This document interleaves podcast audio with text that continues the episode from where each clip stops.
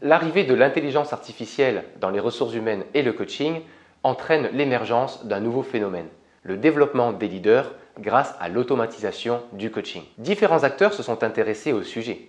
Dès 2017, des startups ont lancé des applications de coaching utilisant des algorithmes de traitement de langage naturel et d'apprentissage machine. En 2019, une étude de Microsoft explique que l'intelligence artificielle permettra aux leaders d'avoir plus de temps et d'être plus humains.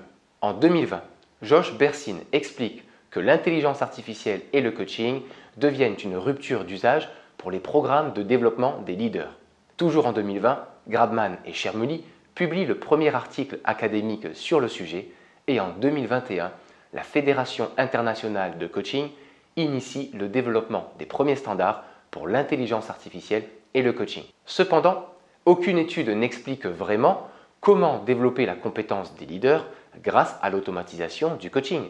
C'est ce qui m'amène à formuler la question de recherche comment développer la compétence des leaders grâce au coaching et à l'intelligence artificielle. Pour répondre à cette question de recherche, j'ai commencé par étudier les retours d'expérience d'une centaine d'individus ayant utilisé Pocket Confident, un outil de coaching utilisant des algorithmes de traitement de langage naturel et d'apprentissage machine entre 2018 et 2020.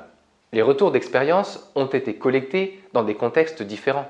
En entreprise avec des managers, en école de management avec des étudiants et en suivant un professionnel en freelance pendant 12 mois. Quels sont les principaux résultats de cette étude? Premièrement, l'automatisation des techniques de coaching permet d'activer et de développer des capacités requises chez les leaders telles que l'esprit critique, l'intelligence émotionnelle, la confiance et la proactivité. Deuxièmement, pour activer et développer de telles capacités, il est préférable d'informer les utilisateurs sur le but de l'outil avant de le déployer. Troisièmement, lorsque les utilisateurs ont adopté l'outil, ils peuvent développer une relation empathique et de confiance avec l'outil. Les résultats de cette étude mettent aussi en exergue le caractère dynamique et instrumenté des compétences dans les activités de travail et de formation. Les résultats de cette étude sont donc utiles pour les responsables des ressources humaines, de la formation et de l'éducation managériale pour mieux appréhender et organiser l'usage d'outils de coaching automatisés pour accompagner et développer les leaders et les futurs leaders.